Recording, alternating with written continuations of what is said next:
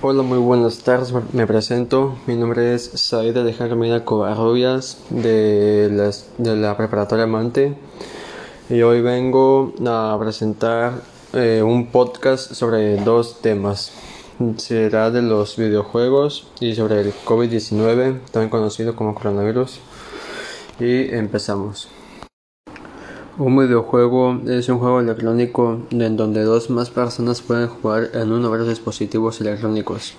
Este dispositivo, conocido genéricamente como plataforma, puede ser una computadora, un celular, una máquina arcade o una videoconsola.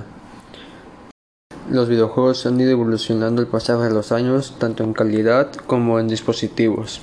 Genéricamente, los, los videojuegos hacen uso de una u otra manera aparte de la imagen de promover la interactividad e información del jugador sobre lo que está haciendo y viendo. Los juegos te permiten tener citas virtuales para jugar con amigos reales o del, o del juego. Los videojuegos también son temas de conversación entre niños, jóvenes y adultos. Hay varias cosas buenas de los videojuegos y algunas de ellas son que mejora tu atención, fortalece tu memoria, mejora tus habilidades motoras y visuales, mejora tus habilidades sociales y previene el envejecimiento cerebral. Por así como son buenos también son malos. La OMS dice que jugar videojuegos es malo cuando el jugador pierde el control sobre el tiempo al que le está dedicando a este juego o a varios juegos y lo vuelve una prioridad sobre los intereses sociales que tienen más, más eficacia. La OMS clasificó esta conducta como una enfermedad para que reconozcan que estas personas necesitan asistencia médica. Con, independencia del debate sobre si es adecuado o no que los niños jueguen videojuegos, el tiempo necesario estimado es de una a dos horas durante el día y que de preferencia sea los fines de semana ya que no hay clases y hay menos cosas por hacer. En conclusión, eh, es bueno jugar videojuegos, pero siempre y cuando tengas tengas en mente cuánto vas a jugar y, que, cuánto le estás dedicando a ese juego, ya que jugarlo en exceso puede ser malo para tu salud. Ahora hablaremos sobre el COVID-19, el cual nos ha hecho un gran cambio en nuestras vidas, en nuestro día a día, pero así como nos ha afectado, también nos ha hecho descubrir un nuevo yo. Así que quédate hasta el final para que, para que estés al pendiente sobre qué es, cómo se originó y cómo se puede prevenir.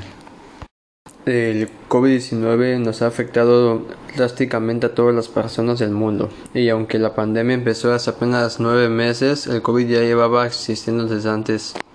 Solo que se tenían tantos registros sobre él, el COVID-19 se originó en Wuhan, China, en un mercado de animales desde finales de diciembre de 2019. De acuerdo con la OMS, eh, es la primera vez que una epidemia causada por coronavirus es considerada como pandemia. Los, los, coronavirus son una extensa familia de virus, algunos de los cuales pueden ser causa de diversas enfermedades humanas, que van desde el resfriado común hasta el síndrome respiratorio. Los virus de esta familia pueden causar varias enfermedades en los animales.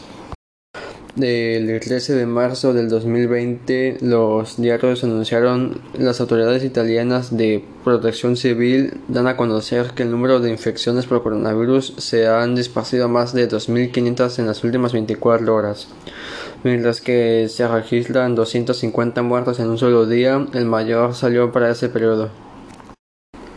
Al igual que otras infecciones del aparato respiratorio, la infección por coronavirus puede causar síntomas leves como dolor de garganta, tos, fiebre, pero sin embargo algunas de las personas que pueden adoptar un curso grave y originar neumonía y problemas de respiración, la infección por coronavirus 19, por COVID-19 puede ser mortal. La enfermedad por coronavirus de COVID-19 es una infección causada por un virus que se puede propagar de persona en persona, pero no animales. El virus que causa el COVID-19 es un nuevo coronavirus que se ha propagado por todo el mundo. El COVID-19 puede causar desde síntomas leves, no ningún síntoma, hasta casos de enfermedad grave.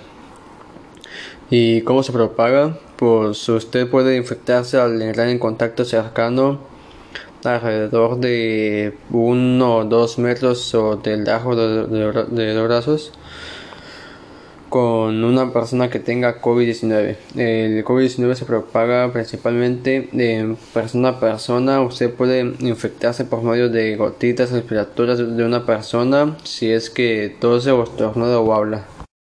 Hasta la fecha todavía no existe una cura o vacuna contra el COVID-19, por lo que se, el distanciamiento social de no tocarse la cara con las manos, usar cubrebocas, tratar de no salir al menos que sea necesario, desinfectar las manos y el calzado constantemente, no saludar de beso, mano o abrazo y estornudar al ángulo del brazo. Son las medidas preventivas más efectivas contra el, el COVID-19 para que haya menos contagios y tratar de no salir tanto más que sea necesario. Eso es todo, fin.